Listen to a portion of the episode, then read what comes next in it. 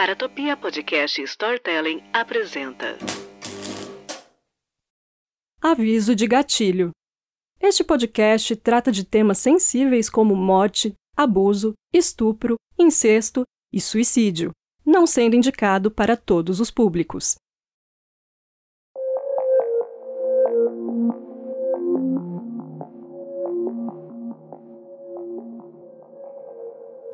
Eu sou a Jay Carrillo, física que trabalha com ficção científica, e nas horas vagas eu sou uma assassina em série não praticante. Estamos de volta para a segunda temporada do Criminologia. Caso você não tenha ouvido a primeira, não tem nenhum problema, porque os episódios tratam de histórias diferentes. O Criminologia é um programa voltado para casos reais, o famoso gênero de true crime. Nesses episódios, eu vou abordar o tema de aniquiladores de família. Meio pesado, né? Mas você sabe o que define um aniquilador de família? É um dos tipos mais comuns de assassinatos em massa. Geralmente, é o homem mais velho da casa que está deprimido, paranoico, embriagado ou uma combinação de tudo isso aí. Ele mata cada membro da família que está presente, às vezes incluindo até os animais de estimação, podendo cometer suicídio após o crime ou pode forçar a polícia a matá-lo. Dentre os vários assuntos de crimes reais, Casais de serial killers e aniquiladores de família são os temas que mais me deixam fascinada e intrigada. Hoje vamos falar do caso da família Simmons, um caso que ficou conhecido como o pior assassinato em massa da história do Arkansas e o pior crime envolvendo uma família na história do país, que aconteceu próximo do Natal de 1987.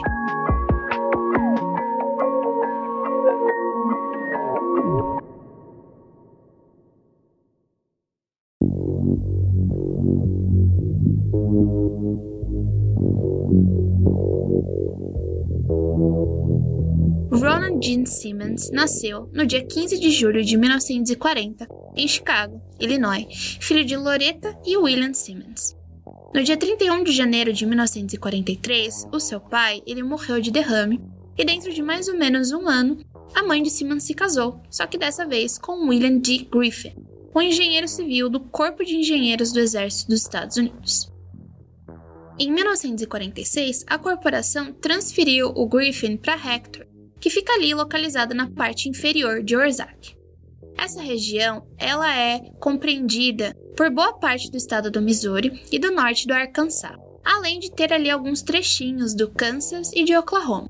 Seus domínios são marcados por parques naturais que concentram muito verde, além de várias cachoeiras, canyons e muitos lagos bonitos, e foi lá que o Ronald viveu os dias mais felizes de sua vida. Eles moraram por vários anos em uma antiga casa de fazenda sem água corrente, a 32 quilômetros da estrada pavimentada mais próxima. Esse era o paraíso de Ronald e pelo resto da sua vida ele desejou retornar ao Arkansas e viver essa vida simples. Quando a família se mudou para Little Rock em 1950, o Ronald ele não se adaptou. Ele era ciumento com os irmãos, muito mal-humorado e não se dava bem nem com a mãe, nem com o padrasto. Como ele era bem birrento, algo que estava sendo difícil para os pais lidarem, eles decidiram matricular o garoto no internato católico para meninos problemáticos. Fica aqui o meu disclaimer que eu acho que a gente não usa mais esses termos para problemas comportamentais de criança, certo?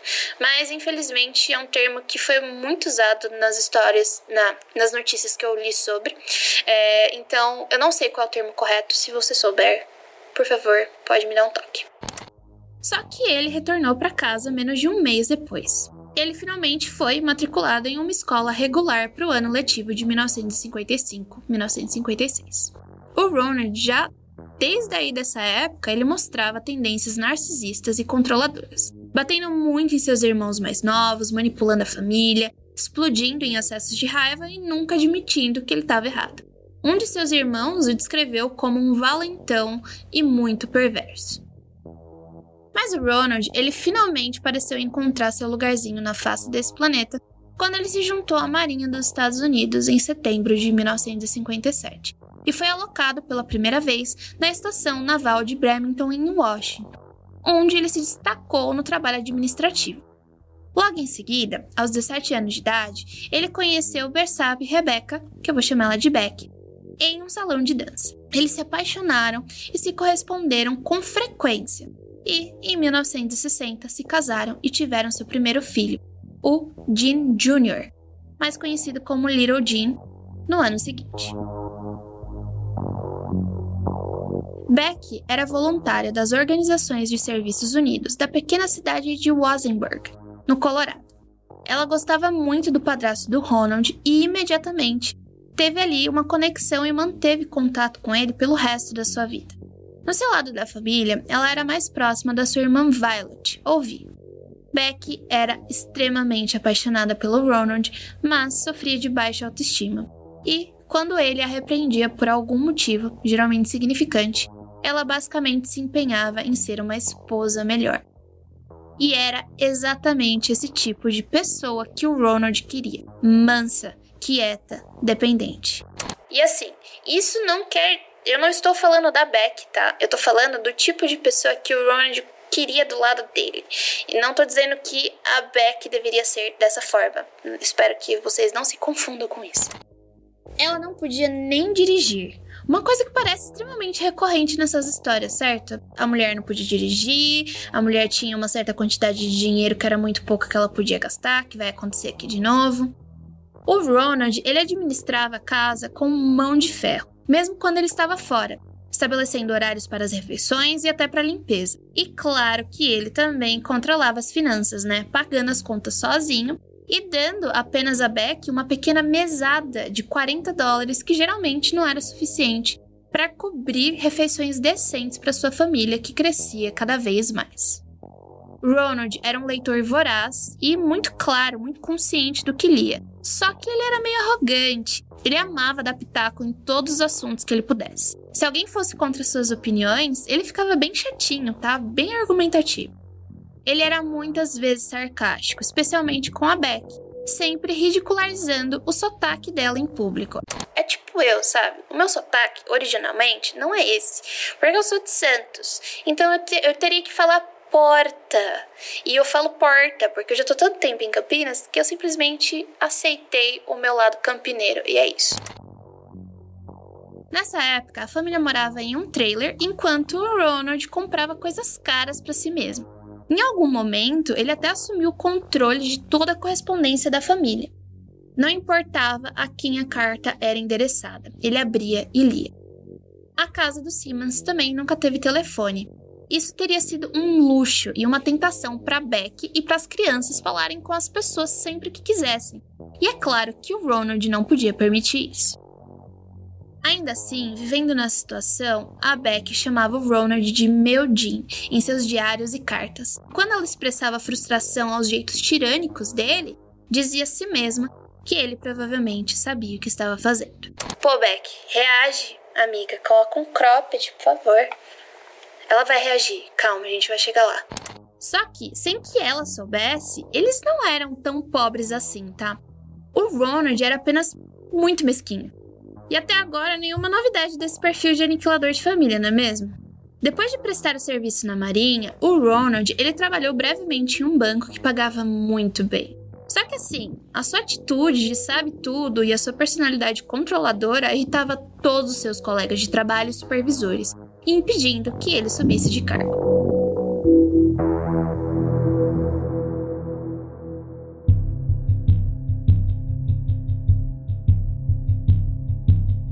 Em 1963, o Ronald deixou a Marinha e aproximadamente dois anos depois, ele ingressou na Força Aérea dos Estados Unidos e foi transferido para o Escritório de Investigações Especiais que ficava no Vietnã. Estar com a OCI, sigla das palavras em inglês, que eu simplesmente disse em inglês, então acho que não faz o menor sentido, mas é do Escritório de Investigações Especiais, fez florescer a sua natureza reservada, o que o ajudou a receber promoções, condecorações e privilégios especiais por sua eficiência e dedicação. Ele foi premiado com uma estrela de bronze por exibir frieza sob a pressão durante a ofensiva do Tet em 1968 mesmo que o escritório de investigações especiais não tenha sido atacado. A ofensiva do Tet aconteceu quando as tropas militares do Vietcong e do Vietnã do Norte operaram uma violenta ação militar com o objetivo de promover um levante popular desestabilizar a liderança oposta e fazer com que os Estados Unidos deixassem de atuar no território. Para dar um pouco de contexto, a Guerra do Vietnã aconteceu entre 1959 e 1975 e foi um conflito entre os dois governos que já estavam estabelecidos e lutavam pela unificação do país sob uma das lideranças. Os Estados Unidos eles acabaram se metendo no negócio por causa da Guerra Fria, uma vez que uma das lideranças do país era comunista, consequentemente sendo apoiada pela União Soviética. Em 1969, os norte-americanos chegaram a enviar mais de 500 mil soldados ao país. Nessa ofensiva, dentre outras cidades, Saigon, Hue e Kesahan, de novo, eu não sei falar essa língua, eu peço desculpas, foram tomadas por diferentes tropas comunistas. A ação militar dos Vietcongs ganhou os noticiários do mundo inteiro porque tiveram uma cobertura midiática em tempo real. Nessa data ocorriam as comemorações do Ano Novo Lunar, o Tet, de acordo com a cultura local. Eles escolheram essa data pelo fato de que, no feriado, muitos soldados do exército do Vietnã do Sul, apoiados pelos norte-americanos, estariam de folga, além de que as fortes chuvas dificultariam o exército norte-americano de realizar ataques aéreos. Isso contrariou as expectativas dos Estados Unidos, porque eles não achavam que os norte-vietnamitas eram capazes de se organizar em uma ação militar que os afetassem de fato. Após sete dias de combate, a capital e as demais cidades foram retomadas. Entre o exército do Vietnã do Sul e os Vietcongs, cerca de 30 mil homens perderam suas vidas ao longo do combate. Já entre os do norte e os norte-americanos, houve em torno de 11 mil pessoas mortas mas o mais assustador foi o número de civis 550 mil mortes. Após anos de conflito, o número aproximado de pessoas que morreram nessa guerra foi de 1,5 a 3 milhões de pessoas.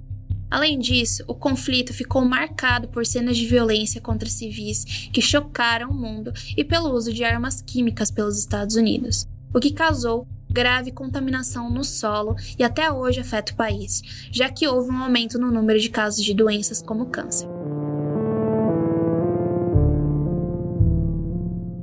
Depois do Vietnã, o Ronald ele foi designado para São Francisco, onde suas visões superpatrióticas não eram bem vistas pela população daquela época. Afinal, a gente está aí nos anos 70. Enquanto estava nos aposentos civis do Escritório de Investigações Especiais em Saigon, ele viveu uma vida de conforto. Ele tinha serviço de limpeza, um cozinheiro, suas roupas eram limpas e entregues à sua porta. No entanto, depois disso, ele foi transferido para a Austrália e logo em seguida, em 1973, para a Inglaterra. E foi lá que ele começou a bater em Beck. Depois que ele voltou, ele se mudou com a sua família, que cresceu. Agora temos sete filhos no total. Após a sua aposentadoria do exército em 1979, ele permaneceu em Cloudcroft e tornou-se um funcionário do Serviço Civil da Divisão de Ciências da Computação da Força Aérea do Novo México. Grandinho esse nome, hein? Pelo amor de Deus. Foi quando decidiu fazer modificações em seu novo terreno, para tornar o local igual ao que ele viveu na infância, lá em Hector, no Arkansas. Então ele trabalhou longas horas com seus filhos, não sozinho, para fazer isso acontecer. Literalmente, ele fez com que as crianças construíssem paredes de pedras, cercas e vários outros trabalhos pesados desde o momento em que chegavam da escola até tarde da noite. No verão, ele os fazia trabalhar de domingo a domingo. Quando a gente diz verão, né? Porque verão nos Estados Unidos é férias das crianças, tá? férias escolares, no caso. Além de não permitir que ninguém usasse o telefone em casa, raramente deixava que as crianças visitassem amigos ou os recebessem em casa. Enquanto a família vivia em isolamento e pobreza, ele comprou uma moto Honda. Olha só. E depois uma caminhonete. Por que não? Só que ele não administrava muito bem as suas finanças, né? Ou seja, a vida uma hora cobra. E em determinado momento, ele começou a fazer empréstimos, tanto de parentes quanto do banco. O destino da família fez uma curva fechadíssima com o nascimento da filha mais nova, Rebecca Lynn, em 1977. Becky já tinha tido sete filhos e todos eles estavam abaixo do peso. Seu obstetra diagnosticou um problema de saúde nela, então isso significava que outra gravidez colocaria sua vida em perigo. Então, ele recomendou fortemente que Beck fizesse uma ligadura de trompas. Só que assim, a gente tá em 1977, e para realizar esse tipo de procedimento, o marido da mulher tinha que aprovar. E adivinhe? É claro que o Ronald não aprovou. A Beck implorou, e nesse caso, ela estava literalmente implorando pela vida dela. Até que, finalmente, ele cedeu, só que assim, muito a contragosto. E depois disso, Ronald nunca mais foi o mesmo com ela. Ele nunca perdoou por colocar sua própria vida e, claro, né, o bem-estar de seus filhos acima de seus desejos. Então, ele simplesmente parou de ter relações sexuais com ela. Na sua mente, ela não tinha mais utilidade. Essa situação fez a vida de outra pessoa da família mudar completamente. Ronald agora tinha um novo objeto de obsessão: sua própria filha de 16 anos, Sheila. Ou Sheila, né? Eu acho que em inglês se fala Sheila, mas eu vou falar Sheila porque senão vai ficar um pouco estranho em português. Então é isso, eu estou tomando essa decisão a partir de agora. Ela sempre foi a sua filha favorita.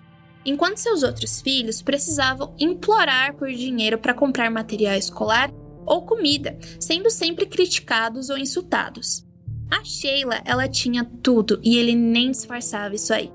Ele chamava ela pelos apelidos que ele mesmo deu: Princesinha e Joaninha. A Sheila era sempre presenteada com os melhores presentes no seu aniversário no Natal. E o Ronald, ele também dava aquelas sessões fotográficas, sabe? Eu acho meio creepy isso. Mas ele dava essas sessões fotográficas para tirar fotos dela, né, em posições, em poses, né, não posições, poses. Ou, para ficar pior isso aí, ele mesmo fazia essas sessões fotográficas.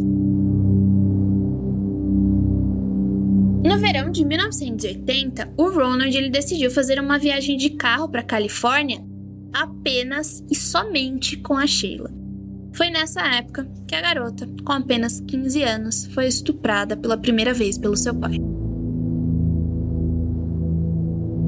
Sheila era tímida e retraída. Ela sabia que o que fazia com seu pai não era normal, mas era incapaz de dizer não. Ela estava envergonhada e, quando percebeu que estava grávida, tentou esconder a verdade não apenas dos outros, mas de si mesma. Com o passar do tempo, seu corpo mudou e foi impossível esconder a verdade por mais tempo. No dia do baile de formatura da Sheila, em 1981, o Ronald disse a Beck e seus dois filhos mais velhos, o Gene Jr. e o Billy, que o nome dele é William, que a Sheila estava grávida de um filho seu. Enquanto os meninos ficaram horrorizados e a Beck boquiaberta, o Ronald ele estava praticamente realizado e alegre. Só que ele não era bobo, tá? E ele também sabia que poderia ser preso. Então, mandou que todos ficassem quietos sobre o assunto. Mas, ao menos, né, alguém da família decidiu fazer algo, e essa pessoa foi o Gene Jr. Ele desobedeceu e disse a uma assistente social que investigou e apresentou um pedido ao promotor público para remover Sheila, Loreta e Marianne, ou seja, todas as meninas daquela casa. A família foi obrigada a passar por um aconselhamento familiar e, em sua vez, o Ronald não se envergonhou de nada. Ele alegou que fez isso para o bem de Sheila, para protegê-la e ensiná-la. Ele não viu nada de errado com o que tinha feito e, basicamente, descartou as perguntas do conselheiro.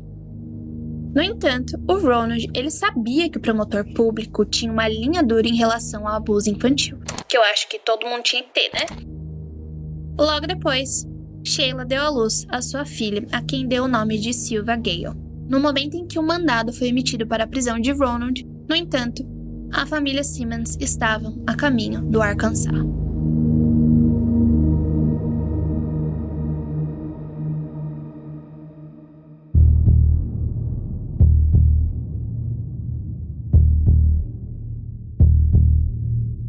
A família Simmons primeiro foi para Ward, no Arkansas. Lá, ele encontrou um emprego como arquivista para o Centro Médico de Administração de Veteranos em Little Rock. Mas logo depois, ele foi trabalhar para o escritório de recrutamento. A essa altura, ele estava tendo sérios problemas financeiros porque ele ainda devia milhares de dólares pela propriedade hipotecada no Novo México e não ganhava o suficiente para sustentar Beck e todos os filhos que ainda moravam na casa. E o relacionamento incestuoso com Sheila continuou mesmo após a mudança para o Arkansas. No final de 1983, ela estava grávida de novo e embora ele fosse contra o aborto para outras pessoas, ele abriu aí essa exceção para Sheila e a levou para o procedimento, mas em segredo.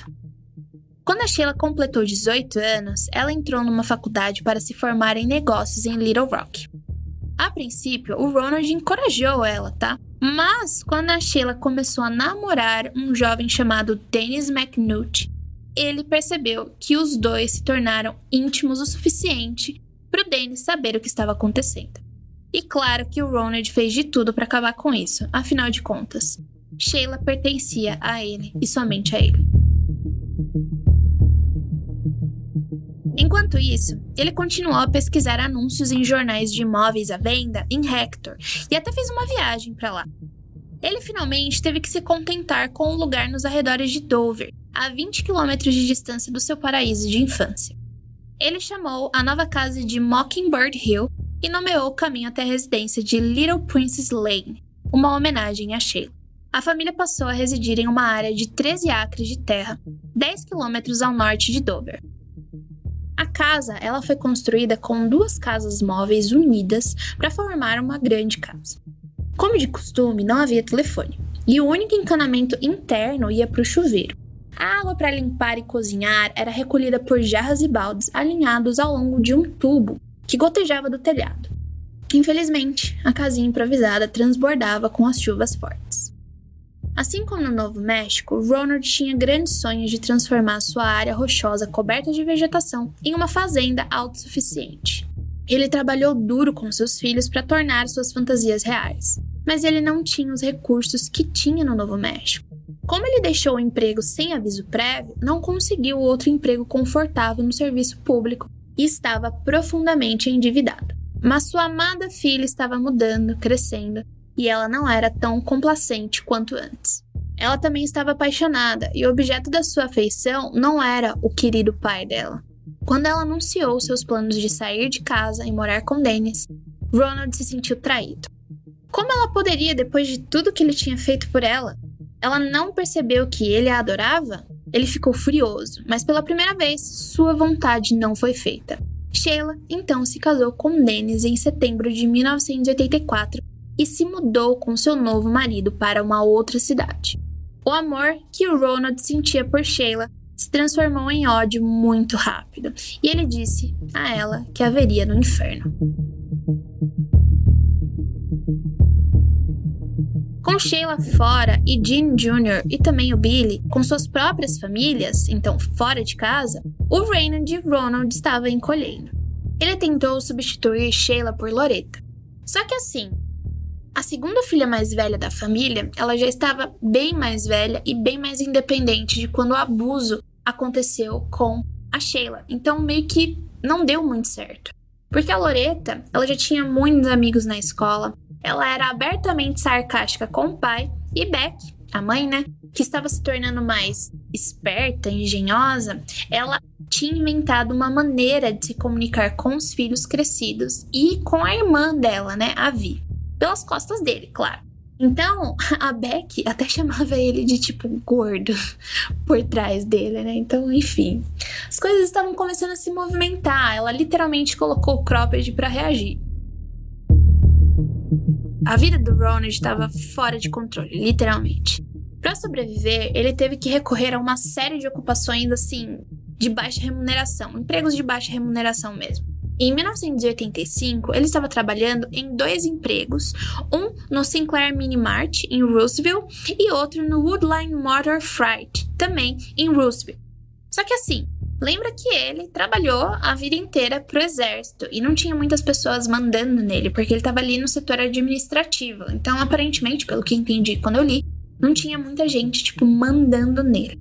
E agora que ele estava se submetendo a autoridades, né, principalmente de supervisores ou supervisorar algo que nunca tinha acontecido na vida era uma humilhação, né? E essa supervisora, a Joyce Butts, teve a audácia de criticá-lo por não fazer uma tarefa de escritório corretamente e chegou a registrar uma repreensão em seu arquivo pessoal.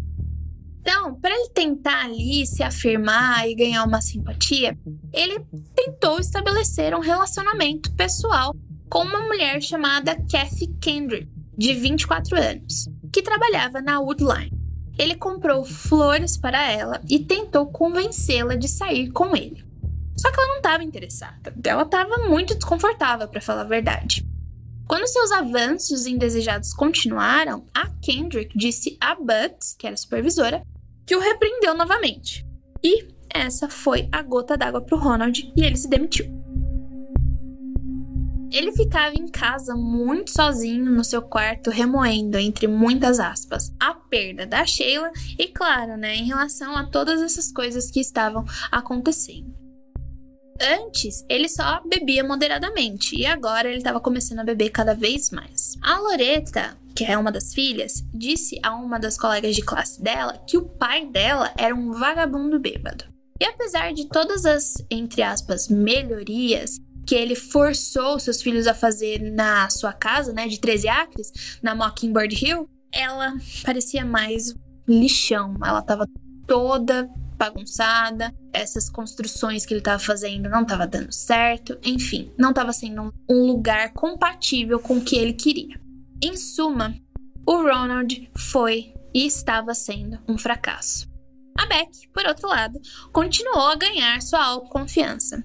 Aparentemente, ela, tava, ela continuava com o Ronald pelo bem das crianças, ela não achava que era possível criá-los e sustentá-los sem ele. Ela não achava que ela era capaz de arranjar um emprego para sustentar seus filhos.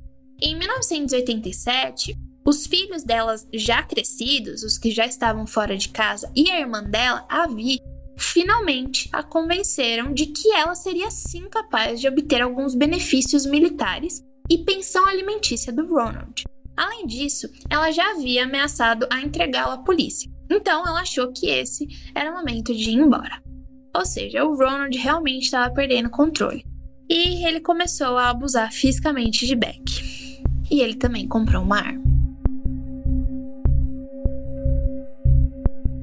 Depois que o Ronald se demitiu da Woodline, ele decidiu procurar um, um, outro emprego e esse emprego foi na Sinclair Minimart, que durou por aproximadamente aí um ano e meio.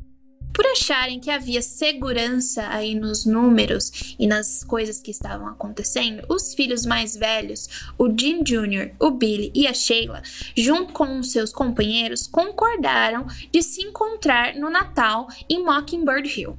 O Natal sempre foi uma época especial para a família Simmons. Até o próprio Ronald entrou em clima festivo e foi mais fácil de tolerar. Só que nesse Natal, o presente de Beck para si mesma seria sua liberdade. O que ela não sabia era que o Ronald estava fazendo seus próprios planos.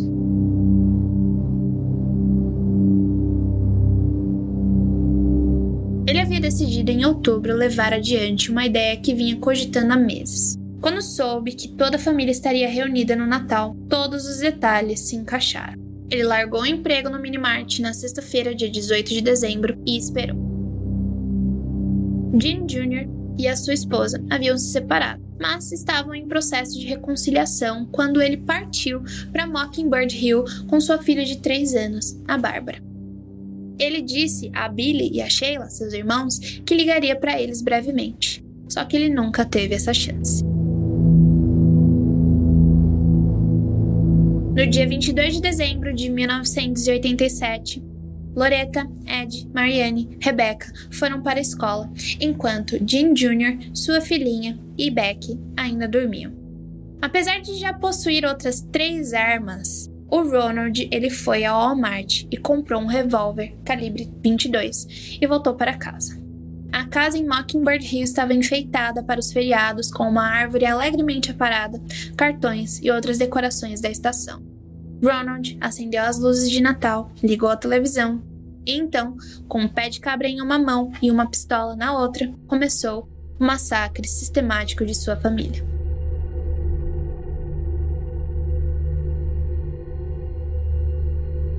Indo para o quarto de Jim Jr., ele acertou seu filho na cabeça e nos ombros com um pé de cabra.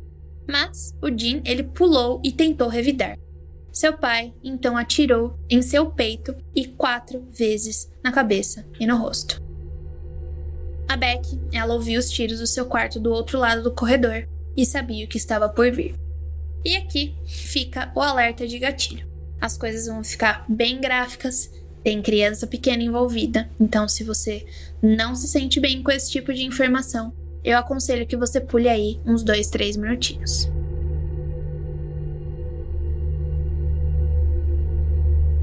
Embalando a pequena Bárbara e implorando por suas vidas, Jean atirou em Beck, depois estrangulou Bárbara com uma linha de pescar, daquela de nylon. Ele carregou seus corpos em um carrinho de mão e os jogou em uma grande cova que as crianças haviam cavado vários meses antes. Depois, os encharcou em querosene. Ele então voltou para casa e esperou, passando as horas assistindo TV e bebendo. Quando as crianças mais novas, Loreta, Ed, Mariane e a Rebeca, chegaram da escola, o Ronald os cumprimentou no pátio, sorrindo e prometendo uma surpresa para cada um. Daí ele falou assim: Olha, vamos esperar lá no carro, ouvindo aí umas canções de Natal, né? E daí, um por um, ele os levou para dentro da casa. Lá, ele os garroteou, ou seja, segurou suas cabeças debaixo d'água em um barril, né, de chuva, para se certificar que estavam mortos. Então, basicamente, eles foram estrangulados, mas eles também estavam debaixo da água. Ele levou seus corpos para a mesma cova dos outros e os cobriu com terra e arame farpado. Ele colocou então sucata em cima da vala, né, numa tentativa de manter os animais afastados daquela região. Então, as crianças mais velhas, no caso os filhos mais velhos, eles estavam sendo esperados depois, né, junto com as suas famílias. Eles iam chegar ali no dia seguinte do Natal. Então, novamente, o Ronald, ele sentou e esperou.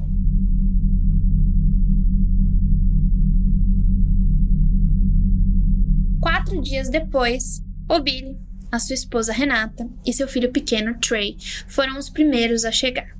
Ronald atirou em Billy e Renata, deitando seus corpos na mesa da sala de jantar, coberto com seus próprios casacos e algumas roupas de cama. Ele estrangulou Trey como tinha feito com os outros, e então o embrulhou em plástico e colocou seu pequeno corpo no porta-malas de um carro atrás da casa. Os próximos a chegar foram Sheila e Dennis, junto com Silva Gale, agora com 7 anos, e o filho biológico de Sheila e Dennis, Michael, de 21 meses. Ele atirou em Sheila e em Dennis e estrangulou as crianças. Os corpos de Silva e Dennis foram colocados na sala de jantar e cobertos com jaquetas como os outros. O corpo de Michael foi envolto em plástico e colocado no porta-malas de outro carro na propriedade. A Sheila, no entanto, ela recebeu, entre muitas aspas, um tratamento especial na morte, assim como em vida. O seu corpo foi colocado na mesa na sala de jantar, coberto com a melhor toalha de mesa. Mais tarde, naquele dia, o Ronald ele dirigiu até Roosevelt, onde parou em uma loja e, bizarramente, comprou alguns presentes de Natal pré-encomendados. Naquela noite, ele foi a um bar e tomou algumas bebidas ali, socializou, depois voltou para casa e esperou o fim de semana assistindo TV e bebendo cerveja enquanto os cadáveres de sua família apodreciam no quarto ao lado.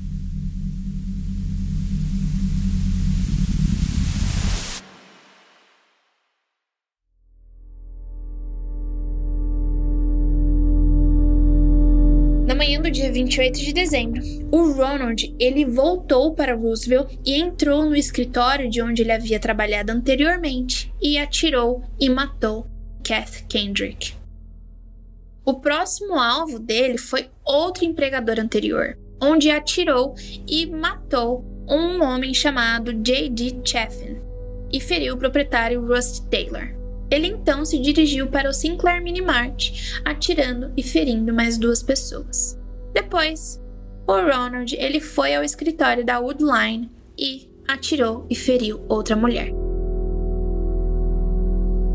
Ele então, para surpresa de todos, ele se sentou no escritório, conversou com uma das secretárias enquanto esperava ali pela polícia chegar. Quando eles chegaram, o Ronald ele entregou a sua arma e se rendeu sem nenhuma resistência.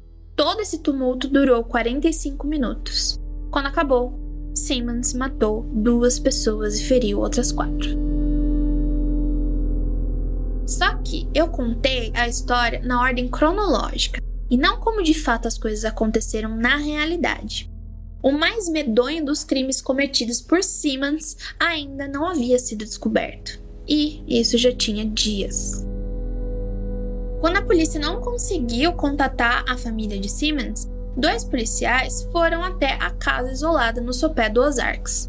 Foi lá, ao lado dos presentes embrulhados sob uma árvore de Natal ornamentada, que jaziam os cadáveres de 12 membros da família de Simmons. Cada um estava coberto com um casaco. Mais tarde, os policiais encontraram os dois netos pequenos de Simmons embrulhados em plástico e escondidos em carros abandonados estacionados na propriedade. Os investigadores perceberam que Simmons havia começado a sua aniquilação da sua própria família quase uma semana antes.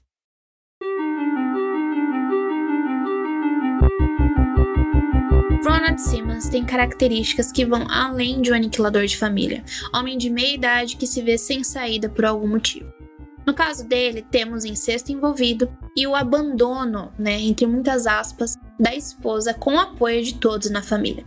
Me surpreende e muito que o estopim de Ronald não tenha sido a ameaça dele ser preso pelo que fez com a filha, e sim a separação da mulher. Acho que deve ter sido uma soma de tudo isso. Ele ainda tem todas as características de um assassino em massa, que também é muito próximo do aniquilador, segundo os acadêmicos da área, onde ele mata muitas pessoas em um curto período de tempo.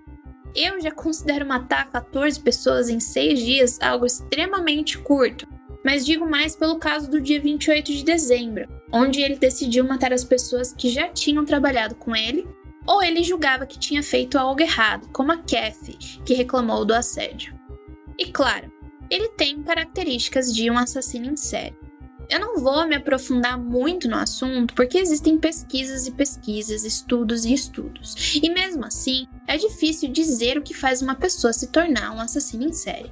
Por exemplo, a tríade McDonald, que foi proposta em 1963, aquela que diz que se uma pessoa é cruel com animais, faz xixi na cama até depois de certa idade, incendeia coisas, ela com certeza é um assassino em série, ou se tiver uma combinação de duas delas. E isso já caiu há muito tempo. E ela é uma tentativa da explicação, do estudo, da qual é feita com os aniquiladores de família também, para entender o que levou essas pessoas a cometerem esses atos. E sinceramente, eu acho normal que esses estudos sejam desbancados. O que eu quero dizer de Ronald aqui ele não segue essa famosa tríade, mas ele é narcisista, é egocêntrico, se sentia superior às autoridades, abusivo e ainda viu alguns horrores da guerra. Digo isso porque existem inúmeros estudos que tentam conectar assassinos em série que viram a guerra, né, que serviram a guerra. É controverso, mas ela tá aí. No entanto, algo essencial do qual ele se distancia é um assassino em série, ele tem prazer sexual pelos crimes que executa. Não vejo muito isso no caso do Ronald.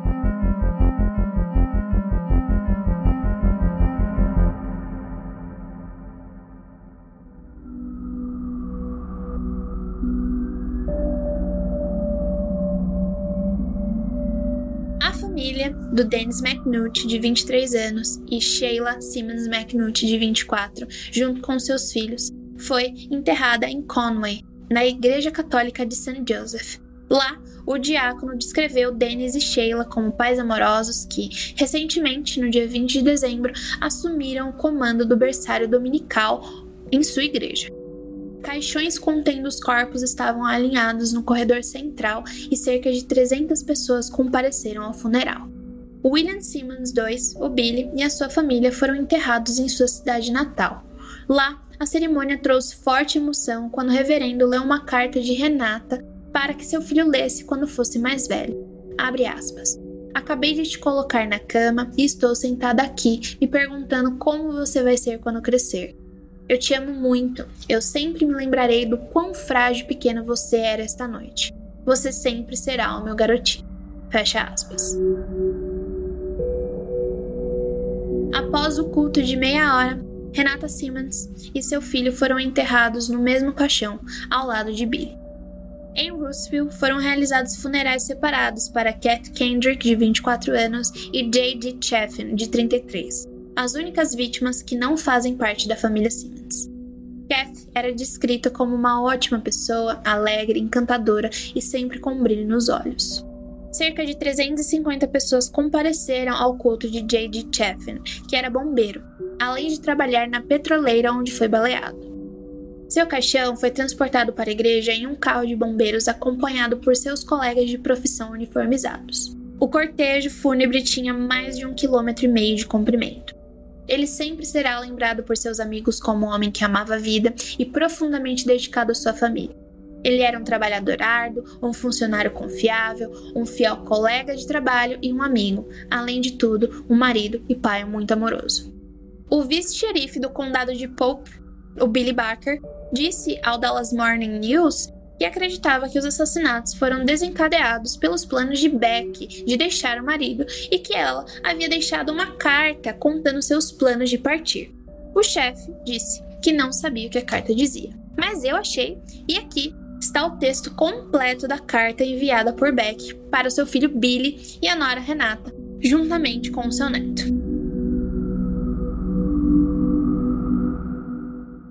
Queridos Billy, Renata e Trey, Loreta irá ficar na cidade nessa sexta-noite, então enviarei essa carta por ela.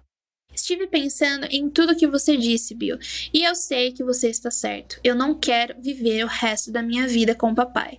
Mas eu ainda estou tentando descobrir por onde e como começar, e se eu não conseguisse encontrar um emprego logo.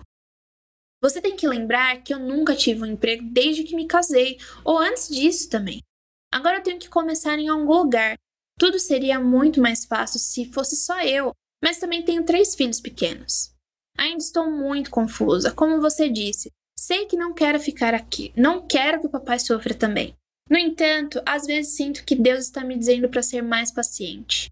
No momento, continue em contato e logo conseguirei tomar uma decisão. Eu gostaria que Loreta se mudasse com você depois que ela completasse 18 anos. Ela quer ir para a faculdade, mas aí tem mais oportunidades de conseguir um emprego também. Não acho que Santo Antônio seja um lugar para ela. Little Jean e Vilma estão juntos novamente e eles tentarão vir buscar Bárbara, que é uma garotinha adorável e educada. Ela é uma boa menina e todos nós a amamos e gostamos muito dela. Ela sempre nos faz rir. Estou tão orgulhosa de Trey. A última vez que você veio, papai queria saber por que você não ficou tempo suficiente para que ele pudesse vê-lo também. Agora que Little Jean e Vilma estão juntos, gostaria que eles pudessem se mudar de Santo Antônio. Barbara precisa dos seus pais. Ambos passaram por tanta coisa que espero que dê certo. Eu amo os dois. Vilma me escreveu uma carta dizendo que ela ama muito Little Jean e tenho certeza que, com a separação, ela ficou muito triste. Quero ver todos os meus filhos felizes. Eu lembrei muito do que você disse, Bill. Eu sou uma prisioneira aqui e as crianças também. Eu sei que quando eu sair, posso precisar de ajuda. Papai me manteve como uma prisioneira e entendo que a liberdade pode ser difícil para mim, mas sei que seria ótimo ter meus filhos me visitando a qualquer hora, ter um telefone, ir às compras quando eu quiser, ir à igreja. Toda vez que penso em liberdade, quero sair o mais rápido possível. Não quero sobrecarregar meus filhos, mas acho que é melhor eu fazer isso agora do que quando eu ficar velha demais. Eu quero ir embora, e isso já é o começo. Assim que eu conseguir um emprego e um lugar que eu possa lidar com toda a situação, tendo o apoio dos meus filhos, sei que será possível. É difícil falar sobre isso na frente de Little Jean. Ele está tendo dificuldades e seus problemas também me afetam. Eu lamento muito por ele. Você tem sorte, Bill. Você tem uma esposa muito boa. Ela o guiou no caminho certo. Ela é muito bonita também. Sempre agradeci a Deus por lhe enviar uma boa esposa. Sou grata a Dennis também. Dê ao meu querido Trey muitos abraços e beijos. Eu amo muito vocês. Bárbara fica entediada se eu fico muito tempo escrevendo. Então espero ter feito sentido o que escrevi nessa carta.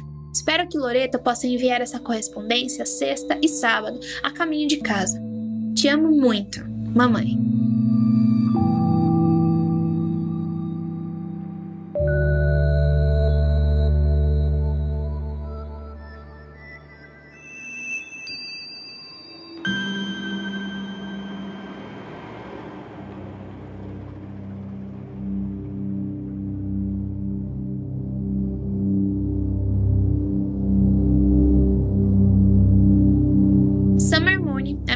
Loretta Simmons afirmou que a amiga chegou a comentar sobre como a mãe estava pensando em pegar os irmãos mais novos e deixar o pai por causa do seu comportamento repressivo e abusivo. Loretta também contou que ela e seus irmãos eram as únicas coisas que manteve Beck de sair de casa, além do medo de não conseguir sustentar todos. Essa amiga, a Mooney, ela também comentou sobre as represálias que a família sofria era impossível se comunicar com eles através de cartas. E Ronald também não deixava a esposa e as filhas usarem maquiagem, porque não queria que elas ficassem bonitas, especialmente a sua esposa. A vida infeliz da família também foi contada por Loreta em forma de cartas para uma outra amiga da escola. Em duas dessas cartas que ela conseguiu enviar no verão anterior ao crime, relatou que estava deprimida por conta da sua vida dentro de casa e por não ter oportunidade de passar mais tempo com seus amigos. Abre aspas. Não conseguimos ir a lugar nenhum. Eu realmente só preciso estar com apenas um amigo e tentar me animar. Prefiro estar morta do que continuar assim. Meu pai me odeia, diz que não sou boa o suficiente, mas insiste que eu sou vaidosa. E você não pode falar com a minha mãe sobre nada, ela não entende. Fecha aspas. Segundo os dados do Ministério da Mulher, da Família e dos Direitos Humanos, nos primeiros meses de 2022 foram registradas mais de 4 mil denúncias de violações de direitos humanos contra essa população no Brasil. Um levantamento feito em 2021 mostrou que, dos mais de 18 mil registros, 60% deles, a vítima tinha entre 10 e 17 anos e cerca de 74% a violação era contra garotas. Os dados também apontaram que, em 8 mil dos casos, a vítima e o suspeito moravam na mesma casa. Outros 3 mil aconteceram na casa da vítima e outros 3 mil na casa do suspeito. Entre os suspeitos, em 2 mil casos era o padrasto e a madrasta, 2.400 o pai e em 2.044 denúncias a mãe era acusada. O Ministério da Mulher, da Família e dos Direitos Humanos disponibiliza o aplicativo Direitos Humanos Brasil. O WhatsApp Fica aí o número 61 99 656 5008. E o Telegram é só digitar lá na busca, tá? Tudo junto. Direitos Humanos Brasil Boot, que oferecem os mesmos serviços de escuta qualificada do Disque 100. E a gente também, né, tem vários estudos sobre o desempenho escolar da criança vítima de violência doméstica. Por que eu estou falando isso e dando esses dados? Quando a gente fala das crianças Siemens, na maior parte das vezes, na maior parte das notícias, elas são caracterizadas como invisíveis. Elas não eram boas, mas elas também não eram ruins em relação à nota, sabe? Elas só existiam. Então, elas estavam sendo abusadas em casa, elas estavam tendo contato com abuso físico da mãe, e isso poderia ter sido visto de alguma forma, certo? Então, nesses estudos, em 2009, eu vou deixar linkado no site, tá? Por sinal, tudo que eu uso de informação em todos os episódios, tudo tá lá linkado bonitinho. Participaram 20 crianças vitimizadas comparadas com seus colegas da mesma sala de aula, mesmo sexo e mesma faixa etária, mas sem histórico de violência doméstica com suas respectivas mães e professoras. Os dados obtidos mostraram que a criança vitimizada tem desempenho escolar inferior ao grupo de controle, indicando que a maioria delas estava exposta à violência conjugal. O estudo mostrou que, além da violência doméstica direta ou indireta, elas também estavam expostas a outros fatores de risco, como pobreza, baixa escolaridade materna e o uso de álcool e ou droga por familiares. E é claro, as escolas são importantes para a identificação dos casos de violência, e assim como um local de acolhimento para essas vítimas, né, trazendo aí processos mais humanizadores. Esse outro estudo mostra um pouco como a instituição tem muitas dificuldades para colaborar com esse tipo de identificação, o que eu acho que pode ter acontecido no caso dos filhos Simmons. Como, por exemplo, a ausência de formação na área junto com os trabalhadores da educação. Esse estudo também evidencia como a vivência da violência, né, seja ela sexual, é, traz resultados negativos no âmbito da aprendizagem e da socialização das vítimas e destaca também que a escola ela pode ser um lugar que potencializa os aspectos negativos dessa violação, mas é claro que ela também pode funcionar como um apoio para a superação dos problemas trazidos por essas violências. Todos que conheciam a família Simmons contaram sobre as constantes ameaças de Ronald contra os familiares.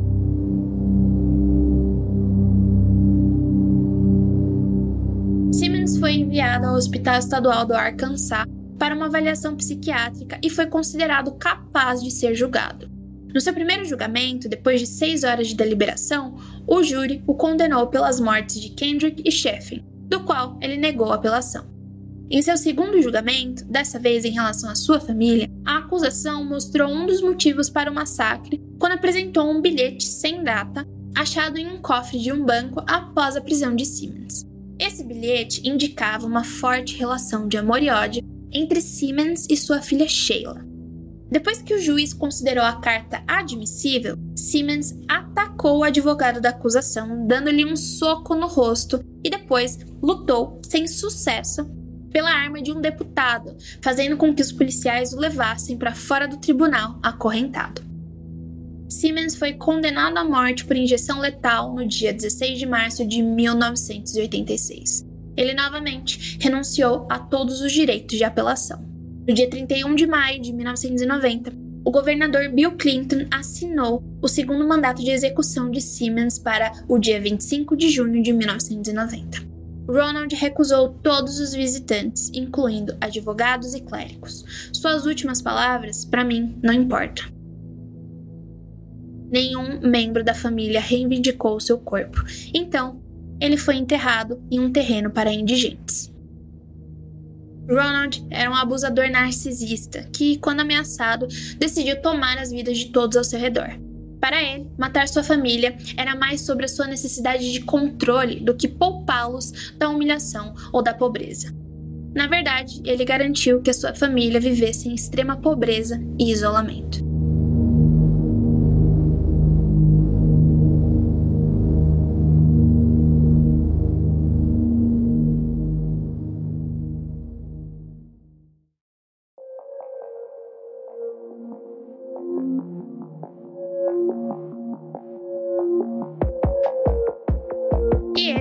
Foi o último episódio da segunda temporada do Aniquiladores de Família. Na verdade, esse é o último episódio dos Aniquiladores de Família.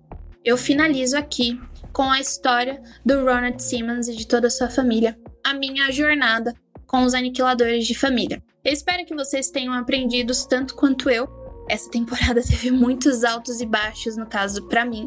É, eu não sei se vocês sabem, mas quando eu estava realizando a pesquisa do segundo episódio, que é a família Spengler, como a gente sabe, não sei se vai ser spoiler ou não, então se você não ouviu o episódio, volte lá e ouça o segundo episódio.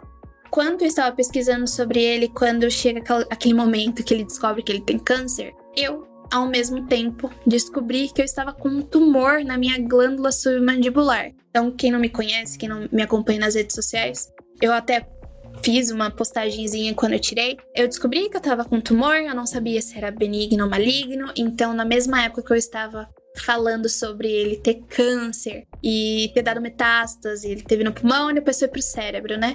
Eu estava na mesma situação porque eu tinha que fazer vários exames para ver o que que era, né? Enfim. Eu fiz a minha cirurgia, deu tudo certo. O meu alienígena, que é como eu chamo ele, ele é um alienígena benigno. Mas eu continuo fazendo todos os protocolos, né? Quando você retira alguma coisa do seu corpo, principalmente um tumor, você tem um protocolozinho aí a assumir para cuidar, ver se não ficou, não restou nada, tirou tudo certinho, não voltou. É, eu, particularmente, no meu caso, retirei toda a minha glândula submandibular, que não é uma coisa ruim, tá? Porque a gente tem várias outras glândulas salivárias, tipo parótidas. A gente tem as, as menores, né? As glândulas é, salivares menores, então não faz muita diferença para mim, eu só salivo menos. Mas foi bem tenso para mim, porque na primeira temporada eu estava lidando com o luto do meu cachorro. Nessa segunda temporada eu estava lidando com um tumor que eu não sabia se era benigno ou maligno, mas deu tudo certo. Agora eu tô aí nessa saga de me cuidar. Então fica aí o meu aviso também, caso você está deixando aquele médico que há muito tempo você precisava ir, você não foi porque a vida é um caos esse é o momento de você dar uma paradinha e vai lá ver, vai lá ver se tá tudo bem, ou então se você conhece alguém também que tá fazendo a mesma coisa. Eu negligenciei isso por quase três anos. eu tinha um caroço no meu pescoço, do qual eu simplesmente negligenciei porque eu tinha muita coisa para fazer. Então, esse aqui é o seu lembrete de você ir lá e ver. Então, de novo, eu espero que vocês tenham acompanhado e tenham curtido, entre muitas aspas, essa jornada. Espero que vocês tenham gostado do, dos episódios. Esses episódios que eu fiz a segunda temporada significam muito para mim. Por exemplo, a família Powell é, foi um dos episódios que mais me marcaram quando eu descobri, além do Ronald Simmons também e da família Spengler. Para mim foram os mais chocantes quando eu ouvi. Eu não citei vários outros. Caso você não acompanhe as redes sociais, cada episódio saiu com um textinho meu que eu lancei no Instagram do Mundo Freak sobre um outro caso relacionado com o caso que eu falei. Então, eu falei de outros casos nas redes sociais, caso você não tenha visto, vá lá dar uma checada. E assim eu encerro o Aniquiladores de Família. E eu só tenho que agradecer por todo o apoio que eu recebi, é, não só do, de vocês ouvintes, mas também de toda a Paratopia, que de novo me deu aí essa, essa oportunidade de estar tá trazendo uma coisa que eu fiz. Então, eu fiz a pesquisa, fui eu que fiz o roteiro, fui eu que escrevi, tive ajuda aí da Nanda, do Nando, da Ira, do Andrei e, claro, do Murilo, que é sensacional. Coitado. É que vocês não ouviram, graças a Deus, muitas das coisas que eu falo, né, na gravação. Então tem muito barulho, meus cachorros latindo, o vizinho falando, e o Murilo teve que lidar com essas situações. Então eu só tenho que agradecer. E é isso. Finalizamos os aniquiladores de família e eu espero nunca mais falar sobre esse assunto. Beijo e muito obrigada.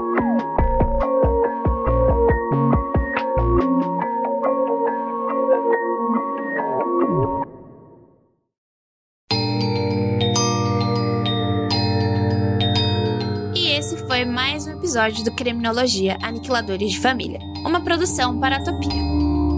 Esse episódio só foi possível graças a eu mesmo, que pesquisou e roteirizou a história, a Ananda Mida e ao Fernando Ticon, que revisaram e fizeram uma leitura sensível, além de todo o trabalho de organização, e ao Murilo, a alma sonora desse podcast. Projeto é independente e só é possível graças à contribuição de vocês. Se você quiser incentivar esse e mais projetos, entre em apoia.se barra confidencial. E com uma assinatura de 5 reais por mês, você já ajuda a gente pra caramba. E é isso, nos vemos na semana que vem.